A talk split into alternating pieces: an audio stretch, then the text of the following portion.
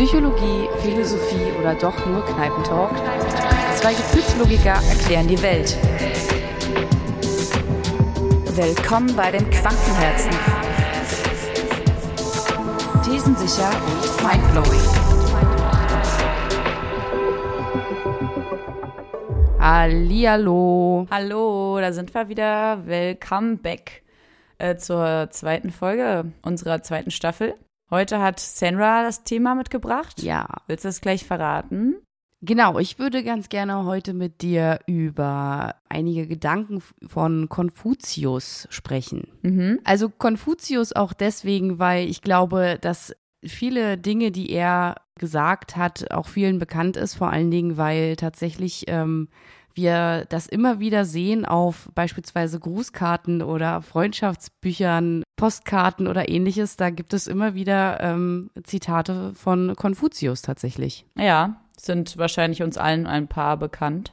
Was mir an ihm besonders gut gefällt, ist, dass er ja eher zu den sanftmütigen und ja harmoniebedürftigen ähm, Philosophen und Denkern gehört. Mhm. Und ja, er ist äh, ja ziemlich alt. Das musste ich, ich musste googeln. Ich habe ihn natürlich gegoogelt, so, weil ich ähm, wollte mich ja ein bisschen vorbereiten und war ganz überrascht, dass er um, ja, ich sage jetzt mal so um 100, äh, 550 vor Christus geboren ist. Wusstest du das, Maria? Das ist schon echt, also über 2000 Jahre. Ja, ja, das wusste ich. Naja, man lernt ja noch dazu. Ja. Ja, ich habe mich in der Vergangenheit schon ab und an mal mit dem beschäftigt, eben wegen den Zitaten, die ich hier und da mal gelesen habe. Wollte natürlich äh, ganz gespannt wissen, von wem, von welchen Menschen die, diese Zitate stammen. Ja, dann äh, würde ich sagen, hau mal deinen Text raus, den du vorbereitet hast. Ja, also ich habe weniger sozusagen einen Text in dem Sinne vorbereitet, sondern ich würde ganz gerne mit dir über ein spezielles Zitat sprechen. Mhm. Vorab wäre es mir aber schon ganz wichtig, erstmal für das Grundverständnis kurz zusammenzufassen, worum es Konfuzius eigentlich selbst ging. Dass es ähm, vor allen Dingen in diesem, ja, man spricht ja auch von dem Konfuzianismus und dass dies vor allen Dingen so ein bisschen eher beschreiben soll, dass Konfuzius eigentlich für jede Lebenslage ein, ja, wie so eine Art Leitfaden oder Handlungstipps oder Vorschläge hatte, Weisheiten, die ähm, eigentlich nur dazu führen sollen, dass man innerhalb der Gesellschaft grundsätzlich mit sich selbst im Inneren und mit dem Äußeren sozusagen, mit dem bis zum Kosmos sozusagen in innerer Harmonie leben kann und auch als Gemeinschaft harmonisch miteinander sein kann. Und dies baut wohl auf verschiedenen Tugenden auf, wie Menschlichkeit, Gerechtigkeit, ja auch Vertrauenswürdigkeit und vor allen Dingen auch das Einhalten von ähm, Höflichkeit und ja alten Ritualen. Und ein Zitat von ihm, das habe ich schon als Jugendliche irgendwann mal wahrgenommen, halt weil eben viele Dinge von ihm auch in der Öffentlichkeit immer wieder präsent sind, was ich nie so richtig aus dem Kopf gekriegt habe, wo ich dachte, das würde sich jetzt sehr gut eignen, mit dir darüber zu sprechen. Und das Zitat lautet folgendermaßen. Der Mensch hat dreierlei Wege, klug zu handeln. Erstens durch Nachdenken, das ist der edelste. Zweitens durch Nachahmen, das ist der leichteste. Und drittens durch Erfahrung, das ist der bitterste. Mhm. Ja, ich kenne das Zitat, ehrlicherweise muss ich das zugeben.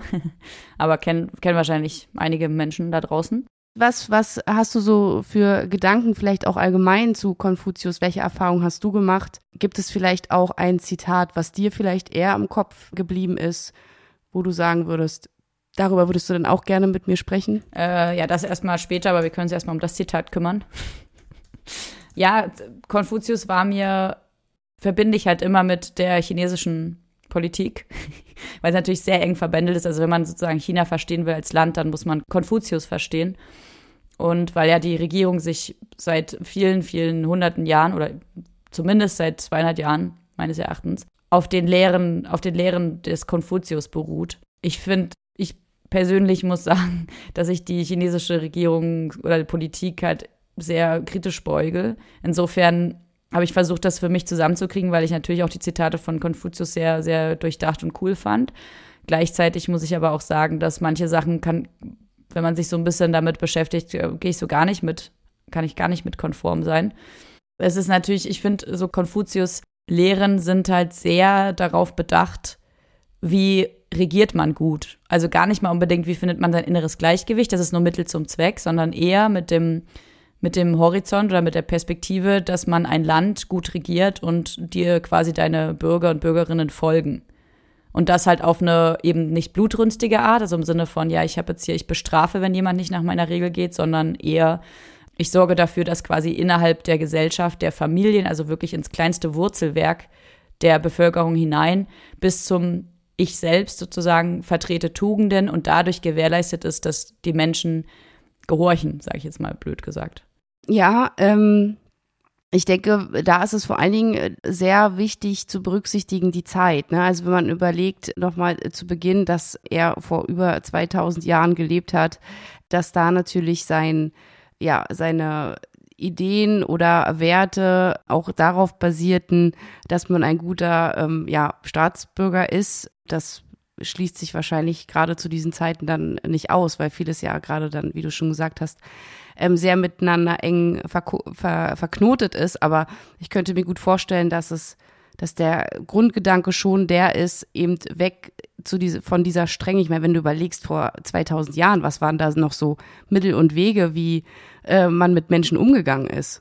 Ja, ja, schon. Das war ja, er ist ja quasi in einer Zeit oder hat in einer Zeit gelebt, die sehr zerrissen war und so sehr kriegerisch. Also da haben ja alle also viele Regionen gegeneinander gekämpft und Kriege geführt und ihn hat das halt gestört und er wollte halt hin zu mehr Ruhe innerhalb des Landes und hat sich deswegen im Zuge dessen halt damit beschäftigt, was man denn machen könnte, wie man regieren könnte, damit das alles nicht mehr ganz so wild ist da draußen. Ja, und auch Stichwort klar, Menschenrechte, ich glaube, das Wort gab es noch nicht mal zu dieser Zeit. Ja, ja, nee, klar, da muss man natürlich das in, in Betracht, die Zeit mit in Betracht ziehen, das, da gebe ich dir recht. Aber wir nehmen ja jetzt mal so auseinander in unserer heutigen Zeit. Insofern kann ich da auch schon kritisch, finde ich, mit den Sachen, die, die jetzt gerade so präsent sind, irgendwie das damit auch vergleichen.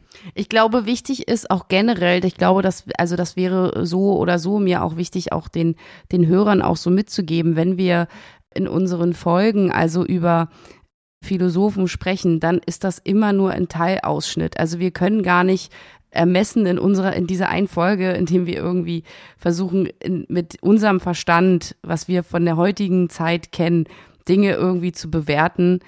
Das kann halt teilweise so oder so schon ziemlich kontrovers sein, weil wir ja nicht die Menschen als Ganzes mit all ihren verschiedenen Aussagen und Lehren im Zusammenhang mit der Zeit, in der sie gelebt haben, so gar nicht auseinandernehmen können. Wir sind ja kein History Channel oder sowas, ja.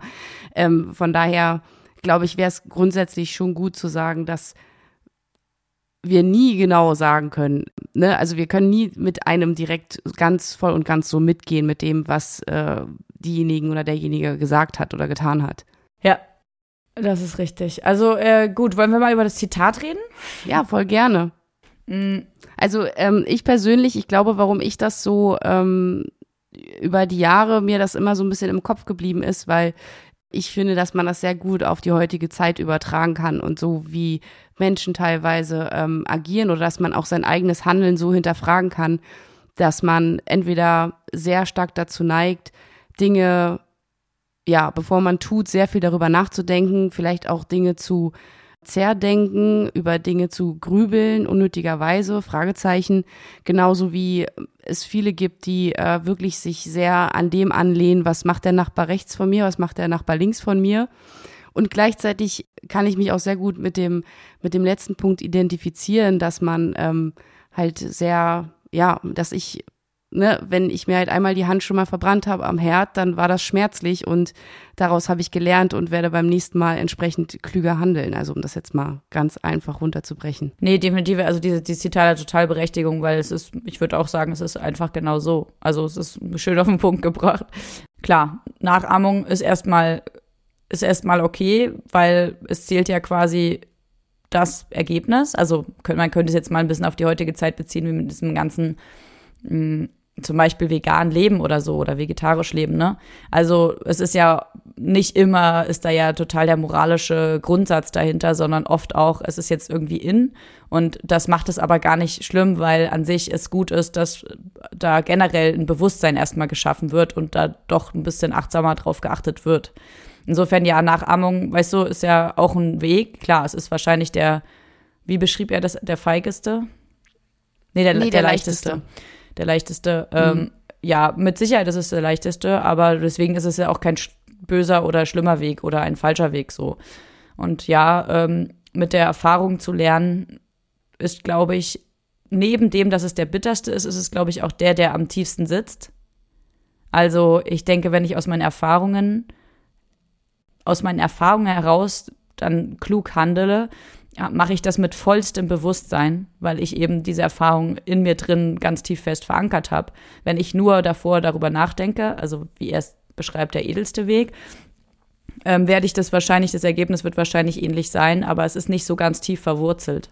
Ja, also vor allen Dingen der Lerneffekt ist ein ganz anderer. Ne? Man schafft wahrscheinlich auch, wenn man nach Erfahrung handelt, auch in vielen anderen Situationen, die dem sehr ähnlich sind, immer besser, klüger zu entscheiden, als wenn ich nachahme. Weil in dem Moment, wenn es niemanden gibt, den du nachahmen kannst, beispielsweise, dann hast du automatisch mehr Schwierigkeiten, in bestimmten kritischen Situationen vielleicht für dich selbst zu entscheiden, wie handle ich jetzt eigentlich richtig. Ja, definitiv. Ne, es ist, also grundsätzlich würde ich auch, es ist ja auch am, am schönsten, da irgendwie aus sich heraus, aus einer selbstbestimmten Art zu handeln irgendwie und nicht so aus dem, ich, ich schaue erst nach außen und dann mache ich es nach, ja, aus diesem Nachahmungsprozess.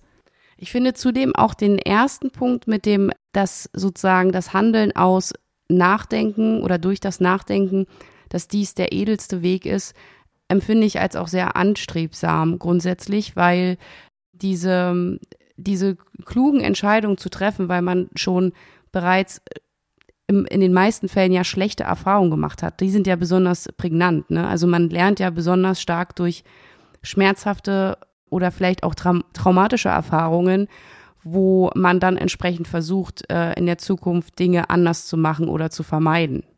Ja.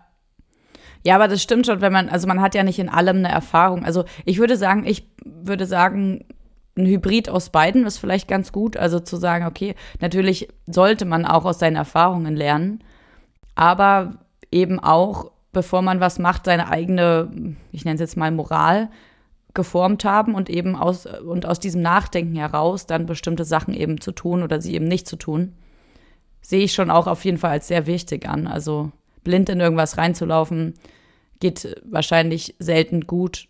Was sagst du eigentlich, wenn wir jetzt darüber sprechen würden, dass wir eine Situation haben und ich möchte also vorher darüber als ja, anstrebsam, edler Mensch, möchte ich also nachdenken, bevor ich etwas tue. Und als Hilfestellung habe ich dann diese Tugenden, Menschlichkeit, dann ja, Höflichkeit, Vertrauenswürdigkeit und ähm, ja, Gerechtigkeit, wie empfindest du das? Also grundsätzlich würde ich beispielsweise denken, ja, das sind doch eigentlich ganz gute Grundpfeiler, an denen ich mich orientieren soll, bevor ich etwas tue. Definitiv, das wäre auch schön, wenn das alle so machen würden. Also das fände ich auch schön.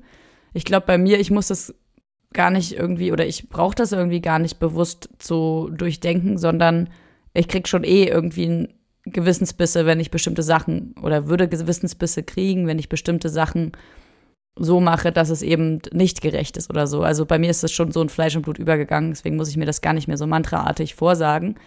Aber ja, definitiv wäre das total schön, wenn das viele, wenn viele nach diesen Ansätzen der, der Moral handeln würden. Ich glaube, da wäre das Leben generell reibungsfreier. Ja, und es scheint auch ganz weg zu sein von Egoismus. Also auch weg von Materialismus und äh, an nach irgendwas zu streben im Sinne von, ich als einzelner Mensch will irgendein Ziel erreichen, sondern so wie ich es jetzt verstanden habe, nach dem, was ich gelesen habe, dass es mehr darum geht, tatsächlich nicht einen einzelnen, ein einzelnes Individuum irgendwie voranzubringen, sondern immer so zu handeln, dass es für die Gemeinschaft gut ist. Ja, wobei man kann das eben wahrscheinlich wie alles irgendwie auch anders oder genauso interpretieren, wie es vielleicht auch gemeint ist, keine Ahnung. Aber was mir, was mir wahrscheinlich irgendwie, was mir trotzdem ein komisches Gefühl gibt, ist, wenn man, zum Beispiel in China gibt es ja auch sehr viele Rituale. Also es darf zum Beispiel am Tisch darf der Älteste zuerst essen und die anderen müssen halt warten und so. Ne, da ist ja auch, das ist ja auch streng nach dieser Konfuzius äh, mm. äh, Moral oder ja. Philosophie. Und irgendwie ist es dann, also ich finde, wenn man das zu stark nach dieser Moral handelt oder das bis ins kleinste Detail durchdenkt irgendwie, dann muss ich sagen, dann ist das Leben so steif. Also dann ist das alles so nach Regeln und Konformitäten irgendwie und dann ist das, hat das so keine, dann hattest du keinen Spielraum mehr für so was Freies, weißt du? Also ich meine, äh, wie die, wie die Bevölkerung in China, würde ich jetzt sagen, die sind nicht wirklich frei. So, die müssen schon sehr irgendwie nach die, den ganzen Konformitäten irgendwie handeln, um ein in Anführungsstrichen guter Mensch zu sein irgendwie. Und dann denke ich mir so, da wo bleibt denn dann, dann ist mir das doch zu wenig Freigeist und Individuum. Ja, also es geht sozusagen, es gibt nicht viel Raum für Individualismus und wenn man das natürlich jetzt sehr auf diese chinesische Politik bezieht, dann ganz klar, also da haben wir als westliche Kultur sowieso eine ganz spezielle Meinung dazu. Ja, jetzt äh, weiß gar nicht, ob das überhaupt, also ob das jetzt sozusagen diese aufgesetzte Meinung ist, die man so vermittelt bekommt, oder ob ich, weil ich mich da auch schon mal so ein bisschen hab reinfühlen lassen, weil ich auch Freunde habe, die da wohnen und so. Und ähm, wenn ich das manchmal so höre, denke ich mir so, ich glaube, da wäre ich, mein, mein ich als Mensch würde mich da, glaube ich, sehr unwohl fühlen. Wahrscheinlich, weil ich es auch anders gewöhnt bin. Das kann natürlich auch sein, ne? Aber so, wenn ich da jetzt, wenn ich mich jetzt mal so reindenke, ist mir das, geht mir das zu doll nach Regeln. Da bin ich doch ein bisschen zu mehr, zu doll Freigeist. Und dennoch führe ich, würde ich behaupten, ein Leben, wo ich eben keinem anderen irgendwie unfair begegne oder so. Weißt du? Also trotzdem habe ich diese Tugenden ja auch und bewege mich trotzdem noch ein bisschen freier also ich vermute mal, ich glaube, dass das auch ein bisschen wirklich mit der Zeit zu tun hat, also mit der Entwicklung unserer Zeit. Also das ist schon, ich glaube, eine große Nummer gewesen, was der vor 2000 Jahren so sich gedacht hat. Aber es wird ja heute noch gelebt. Ja, beziehungsweise kann man sich ja die Regeln auch so biegen, wie sie einem gefallen, ne? Also ich würde jetzt äh, grundsätzlich nicht sagen, Konfuzius ist gleich, also Fettes ist gleich die chinesische Politik. Ja. So, wahrscheinlich haben die sich ganz viel auch davon genommen, gar keine Frage. Das, das kann ich jetzt auch gar nicht beurteilen, weil ich mich ähm, zumindest mit dieser Thematik nicht so beschäftigt habe. In, in der Schule werden diese Lehren schon, müssen alle auswendig lernen. Das ist schon da ein total großes Ding. Also wer diese Lehren, jeder, jeder dort kennt diese Lehren auswendig.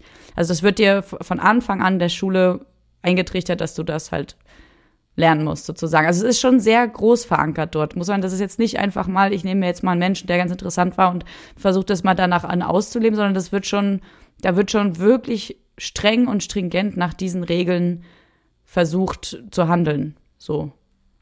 Ja, also gut, das kann ich auch, ähm, das kann ich auch so annehmen und ich glaube, wir haben absolute, wir finden absolute Berechtigung darin, egal über wen wir sprechen, da auch ganz viel Kritik dran zu üben und das müssen wir auch und genau darüber sprechen wir auch über diese Dinge, um halt auch zu hinterfragen und Dinge von verschiedenen Seiten zu beleuchten. Ich glaube, mein Gedankengang ist mehr so, dass ich ich meine, klar, weil du jetzt gerade auch so meintest, du hast das halt von, von, von dir aus schon, von Natur mhm. aus sozusagen, ne? Du lebst jetzt aber auch im Jahr 2020. Also was hat das eigentlich für eine Arbeit gekostet, als Gesellschaft ein bestimmtes Wertesystem zu schaffen. Definitiv, da gebe ich dir voll recht. Und ein, ein Moralsystem zu schaffen, nach dem wir schon natürlich handeln. Definitiv, das ist ja bei uns auch passiert. Ich meine, wir sind jetzt auch in einem demokratischen Staat, weißt du. Also natürlich haben wir, das hat ja auch, das sind ja auch ganz viele Grundsätze und, und Grundgesetze und so, nach dessen, nach dessen Moral oder Auffassung wir leben. Also natürlich, bei uns ist da ja auch was passiert, definitiv. Das kommt ja nicht einfach so. Und ich denke eben, genau, und ich denke eben, wenn du, wenn, wenn es darum geht, die Aussage zu treffen, mal ein bisschen zurück zu, zu altem Bewährtem im Sinne von ähm, Anstand. Aber worauf ich so ein bisschen hinaus will, ist, glaube ich, dass man, um in einer Gesellschaft oder in einem sozialen Gefüge gut zu funktionieren, ist es sehr wichtig, sich auch immer mal wieder zurückzunehmen in seinem eigenen egoistischen Bedürfnis und ähm, eine bestimmten, bestimmten Wertesystem zu folgen, ganz grundsätzlich. Was wir ja schon tun, automatisch, wie du es auch schon gesagt hast. Aber das ist halt so interessant, dass die Dinge, die er vor über 2000 Jahren gesagt hat, in der heutigen Zeit, auch in der westlichen Gesellschaft, ähm, an ganz vielen Punkten Anwendung findet. Darum ist Konfuzius für uns alle ja auch so ein Begriff. Ja. Joker. ich finde mein Joker, mein Joker klima so scheiße. Okay, ähm, wusstest du, also Confucius hat ja sehr viel, der hat ja sozusagen die Bevölkerungsschichten, das war ihm ja sehr wichtig, dass jede Bevölkerungsschicht andere Rechte hat. Ne? Also der Fürst ist Fürst, keine Ahnung, der Bürger ist Bürger, was auch immer. Ähm, wusstest du, dass er auch von den allgemeinen Rechten für das Volk sehr wenig gehalten hat? Also er sagte, Zitat, der Fürst sei Fürst, der Diener sei Diener. Das heißt, die Untertanen müssen gehorchen, wenn der Herrscher ihnen einen Befehl erteilt. Als er selbst Minister in Lu ist und ein frecher Beamter ihn zornig macht, lässt er ihn hinrichten. Also so ganz liebevoll ist er dann doch nicht umgegangen mit, sein, mit seinen ganzen ähm, Lehren bezogen auf Menschenrechte. Also auf gleichwertige Menschenrechte. Er sieht schon Menschenrechte, aber innerhalb eines einer Bevölkerungsschicht, weißt du? Also Fürsten haben natürlich mehr Rechte als halt irgendwie Diener. Also vermutlich war ihm Ordnung und Struktur sehr wichtig. Das äh, merkt man aber auf jeden Fall raus. Also krass. Nee, ich hätte mir natürlich gewünscht, dass Konfuzius bei all seiner bei all seinen sanftmütigen, harmonisch strebsamen ähm, Lehren oder Sprüchen, dass er solche Aussagen vielleicht vielleicht lieber nicht ähm, getroffen hätte, aber auf der anderen Seite. Mir wäre es halt wichtiger gewesen, dass er vielleicht, okay, die Aussage trifft, aber dann halt den Menschen nicht hinrichtet. Gleich. das ist schon ein bisschen radikal. Ja, ich meine, ich, ich habe auf der anderen Seite auch andere äh, Sachen gelesen, wo er auch, er hat ja auch wohl damals auch sehr viele Staatsmänner auch beraten und viele ähm, haben ihn dann auch wieder verstoßen, weil er eben auch so eine Ansicht hatte zu sagen, also selbst wenn du irgendwie in den Krieg ziehst oder ähm, mit Waffen auf, Waffen auf andere Menschen richtest, dann bitte versuche doch trotzdem zu akzeptieren oder zu verstehen, dass ähm, jeder Mensch halt ein Mensch ist sozusagen und dass es nicht, ja. dass man klug überlegen sollte, wen man jetzt da wegschießt oder nicht. Also in dem Sinne, weiß ich nicht, ich muss halt wirklich tatsächlich das immer wieder so ein bisschen in diesen, in diesen Zeitrahmen setzen. Also wenn ich mir überlege, was in unseren Breitengraden alles so vor 2000 Jahren passiert ist und wie radikal und üblich das war, Menschen einfach hinzurichten oder ähm, alles Mögliche mit denen zu machen, was für uns absolut unvorstellbar wäre heutzutage, dann, ja, weiß ich nicht. Wahrscheinlich, wenn er noch liberal gedachter hätte, dann wäre, wäre wahrscheinlich auch sein Kopf los gewesen. Ja, was wahrscheinlich mich ein bisschen stört, er hat halt sehr hierarchisch gedacht. Also es gab halt Stufen innerhalb der Bevölkerung und sollte es auch immer geben. Dar darauf hat er ja plädiert, darauf beruhen ja seine Lehren. Und mich stört das so ein bisschen. Also es ist schön, dass er so doch versucht, irgendwie so sehr nah am Mensch zu sein, aber dass es so hierarchisch aufgebaut ist, finde ich so ein bisschen. Ich fände es, glaube ich, schöner, wenn einfach, wenn alle Menschen gleich viel wert wären in der Moral. Weißt du? Absolut. Und das wird auch nochmal eine ganz interessante Nummer. Generell diese ganze zweite Staffel ist, finde ich jetzt schon super spannend, weil wir einfach so sehr an unsere Grenzen stoßen werden, äh, gedanklich, weil wir natürlich immer wieder Menschen ähm, heranziehen werden, wo wir über Dinge sprechen, die wir, wo wir einfach super Schwierigkeiten haben, uns vorzustellen, das in Bezug zu setzen zu der entsprechenden damaligen Zeit. Ja, total. Das ist natürlich was, was natürlich schwerfällt weil wir sind keine Historiker, also ne, so viel Background-Wissen haben wir nicht und auch generell sehr schwierig, sich in diese Zeit hineinzuversetzen. Also du hast recht, damals war es halt einfach üblich, dass man dem Nächsten irgendwie ein Messer irgendwo reingerammt hat und da hat keiner gedacht, oh Gott, Mord. Also hat man wahrscheinlich schon gedacht, aber es war halt nicht, ja. Mord ist nicht das Wort, was es heutzutage bedeutet. Äh, ja, insofern auf jeden Fall, das ist nochmal eine andere Nummer. Aber äh, Konfuzius hat definitiv schöne Zitate, über die man auch gut nachdenken kann. Vielleicht hast du noch eins, was du vorlesen wollen würdest oder wo du dir schon mal Gedanken gemacht hast. Tatsächlich würde ich dann, glaube ich, an der Stelle meinen Joker ziehen. Okay. Überraschend. Joker, Joker, Joker. Nein, ähm, ich fand es tatsächlich sehr witzig, weil ich im Rahmen dieses, also ich habe ähm, nur für die, die es interessiert, ich habe also in dem Buch nachgelesen, die äh, Wahrheit des Konfuzius vom Inselverlag und äh, bin dort auf eine Stelle gestoßen, die ich ganz amüsant fand. Und zwar ähm, hatte Konfuzius einen Schüler, der wirklich ein sehr starker Anhänger von ihm war und all seine Weisheiten und Sprüche wirklich sehr, sehr ernst genommen hat. Und unter anderem hat er einen Spruch ähm, von ihm sehr verinnerlicht in einer sehr kritischen Situation. Also dieser Schüler, Silu hieß der, war also gerade in einem Kampf um Leben und Tod. Damals war das eben so, da hat man ständig an jeder Ecke irgendwie mit irgendwem gekämpft. Und er hatte also zu diesem Zeitpunkt den Spruch von Konfuzius im äh, seinen Gedanken, und zwar dieser hieß, ein Edelmann stirbt nicht ohne Hut. Also hat dieser Silu, wie der auch hieß, noch während des Kampfes darauf bestanden, mit einer Hand seinen Hut festzuhalten. und deswegen wurde er währenddessen natürlich völlig, ja, zerstückelt. Und als Konfuzius das dann herausfand im Nachhinein, war er so bestürzt darüber, dass sein Schüler auf diese Art und Weise gestorben ist, dass er für die Zukunft verboten hat, zerstückeltes Fleisch in der Küche zu servieren. Oh Gott, das ist eklig. Weil ihn das zu sehr an seinen Schüler erinnert hat. Oh Gott, das ist eklig. Aber ich meine, da muss man sich auch wieder fragen, weißt du, jetzt hat seine Lehre dazu geführt, dass er eigentlich gestorben ist, oder wie? Hätte er den Hut nicht festgehalten, hätte er es vielleicht überlebt.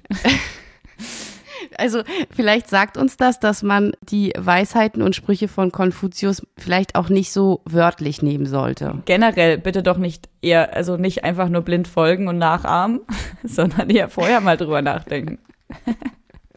ja, genau so viel dazu. Ähm, ja. Vielleicht mal nachdenken. Ist es ungünstig, wenn man gerade sich mitten in einem äh, Kampf befindet, wo es um Leben und Tod geht, darauf zu bestehen, seinen Hut festzuhalten? Das ist wirklich nicht günstig. das ist nicht günstig, du. Äh, ja, ich habe auch noch ein schönes Zitat. Also gut, deins war ja jetzt kein schönes Zitat, deins war ja ein bisschen verstörend. Aber ähm, ich habe noch ein schönes Zitat. Wenn ich das an dieser Stelle mal vorlesen dürfte. Naja, klar. Er sagte, wer ständig glücklich sein möchte, muss sich oft verändern. Na, das passt ja zu uns beiden, oder Maria? Das passt total zu uns. Und ich irgendwie finde ich es total cool, dass er, dass das so ein cleverer Mensch das gesagt hat, weil dann gibt es mir so eine Berechtigung, dass es stimmt, wie wir das Leben sehen. ja, total. Also ich finde es auch, ich finde es cool, das äh, Sprichwort, weil es ist ja auch so, dass der Mensch, wenn er die ganze Zeit auf der Stelle tritt und alles beim Alten belässt, das hat ja auch schon Albert Einstein festgestellt, das ist der größte Wahnsinn, äh, den der Mensch machen kann. Also, ne, dass man irgendwie, genau, also sich immer wieder was sucht, was einen glücklich macht. So und eben nicht, also dass sozusagen Glück kein dauerhafter Zustand ist, sondern ein veränderbarer und deswegen immer neu gefunden werden muss und möchte. Also dazu fallen mir zwei Sachen ein. Zum einen, ähm, ja, krass, weil wir beide sind wirklich so, wir, wir ertragen einen Zustand der ähm, Stagnierung oder Stagnation. Wie heißt das? Äh, ihr wisst, was wir meinen. Okay, also dieses Stagnieren, das können wir nicht aushalten. Ne? Also wenn ähm, Stillstand in uns selbst stattfindet oder auch ähm, so generell in unserem Leben, dann ist das etwas, was überhaupt nicht anstrebsam ist. Und auf der anderen Seite macht es auch total Sinn zu sagen, dass Glück nichts ist, was einfach dauerhaft bestehen bleibt, sondern das ist ja immer in Kombination mit dem, wie du handelst, wie du dich fühlst, ganz klassisch irgendwie, du hast jetzt irgendwie ein bestimmtes Ziel erreicht, wie diesen einen bestimmten Job und ähm, wohnst in dem einen tollen Haus, was du dir jetzt irgendwie endlich mal kaufen konntest, so ungefähr.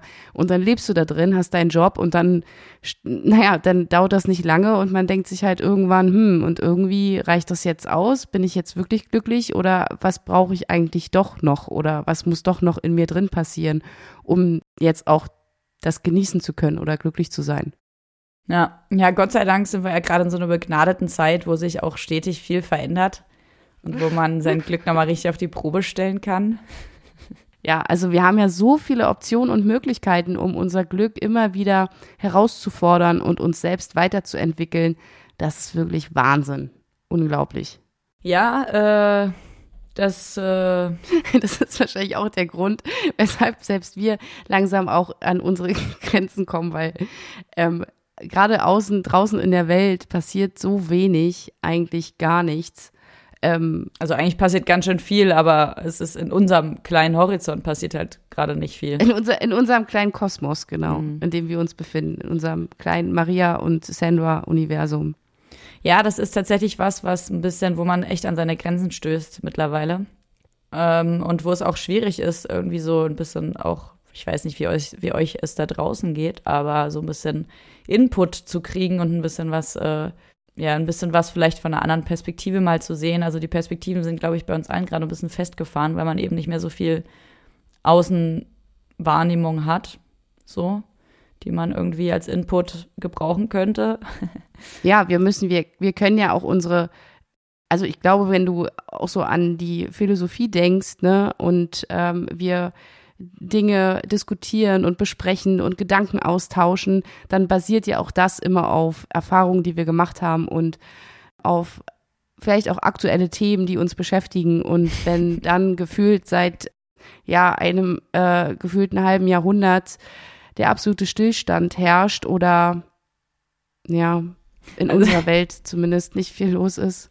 Also wir erklären euch quasi gerade, warum wir so kreativlos sind in letzter Zeit. Just saying, Bros. Ne? Also wir sind gerade einfach wirklich so, also wir sind innerlich total leer, aber machen Podcast. einfach immer weitermachen. Einfach ähm, weitermachen. Ja. Ja, nee, das sind ja auch, äh, weißt du, wenn man schon nichts im Leben gerade hat, dann kümmert man sich halt um Konfuzius. Ja. Und um die, äh, um die Fans, die Fans, die wir äh, von unserem Podcast haben, da müssen wir uns natürlich, haben wir natürlich eine Verantwortung und da müssen wir auch was abliefern. Okay, an dieser Stelle würde ich sagen. an dieser Stelle müssen wir mal jetzt die Notbremse ziehen. Okay, liebe ja, Freunde gut. und äh, Zuhörer und Zuhörerinnen und Freundinnen, ähm, dann würde ich sagen, sehen wir uns, hören wir uns nächste Woche wieder. Jeden Donnerstag ja. sind wir für euch da und berieseln euch ein bisschen mit gefährlichem Halbwissen. Und gibt uns doch gerne Input in unserer ja kreativ leeren Phase, in der wir uns gerade zwangsläufig befinden. Schreibt uns gerne eine E-Mail an dancing-barefoot.web.de.